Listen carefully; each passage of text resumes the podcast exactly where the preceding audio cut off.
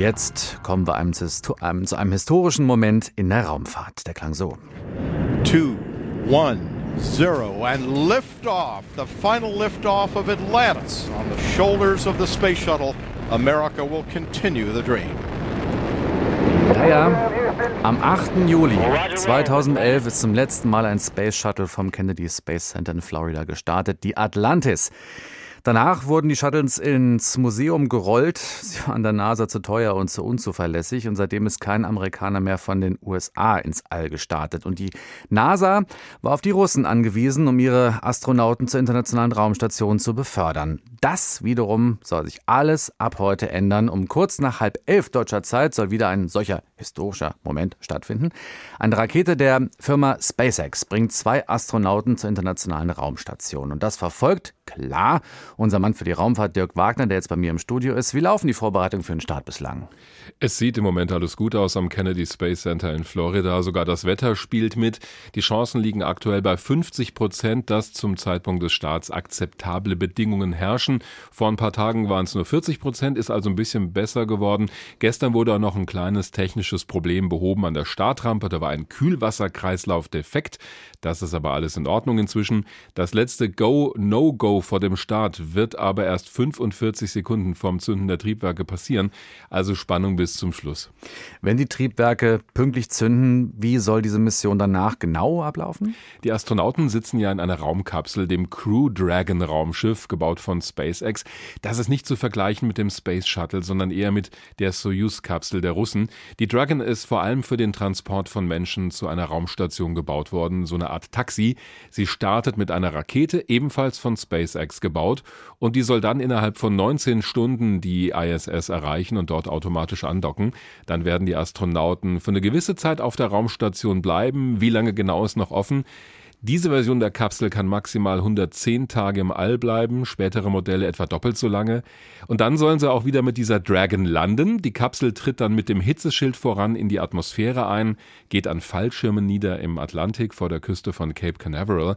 An Bord sind übrigens zwei NASA-Veteranen, Bob Bankin und Doug Hurley. Beide sind schon im All gewesen und Doug Hurley war übrigens bei diesem letzten Space Shuttle Start an Bord. Also für den schließt sich so ein Kreis mit diesem Start. Hand aufs Raumfahrerherz, Dirk. Astronauten zur Raumstation zu bringen, das ist ja nichts Besonderes. Das passiert regelmäßig. Warum wird dieser Start trotzdem schon vorher so gefeiert in den USA? Naja, weil er für die Amerikaner den Beginn einer neuen Ära symbolisiert in der Raumfahrt. Seit gut neun Jahren waren sie abhängig von Russland, um Astronautinnen und Astronauten zur Raumstation zu bringen. Dafür hat die NASA pro Sitzplatz bis zu 80 Millionen Dollar gezahlt. Jetzt kann man das wieder aus eigener Kraft und da schwingt natürlich viel Nationalstolz mit. Mhm. NASA-Chef Jim Bridenstine sagt, da werden zum ersten Mal wieder amerikanische Astronauten mit amerikanischen Raketen von amerikanischem Boden aus starten. Er sieht das übrigens auch als etwas Positives Positives für die gesamte Nation mitten in dieser Corona-Pandemie, etwas, das man gemeinsam feiern kann. Stichwort Corona, die Astronauten und alle, die mit ihnen direkt im Kontakt sind, wurden in Quarantäne geschickt, damit dieses Virus nicht auf die ISS eingeschleppt wird. SpaceX ist eine private Firma, mhm. gegründet von Elon Musk, dem Chef von Tesla warum macht die NASA das nicht selbst, sondern hat ein privates Unternehmen damit beauftragt? Ja, das ist die eigentliche Revolution bei diesem Start. Die NASA bzw. die amerikanische Regierung hat schon kurz vor dem Ende des Shuttle-Programms gesagt, wir konzentrieren uns in Zukunft auf die wirklich großen Dinge, also Missionen zum Mond und Mars. Diesen Taxidienst zur Raumstation, den geben wir in die Hand der Privatindustrie. Am Ende haben dann SpaceX und Boeing jeweils den Auftrag bekommen, so ein Raumschiff, so eine Kapsel zu bauen. SpaceX war schneller, die starten zuerst mit einer Besatzung.